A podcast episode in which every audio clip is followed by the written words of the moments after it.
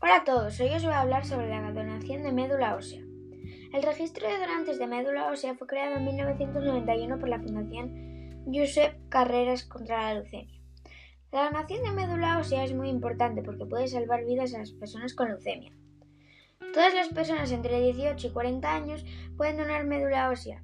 Lo primero que tendrás que hacer es llamar a tu centro más cercano para concertar una cita te sacarán sangre y lo último que te queda hacer es esperar que algún día necesite alguien tu médula ósea y podrás salvar una vida.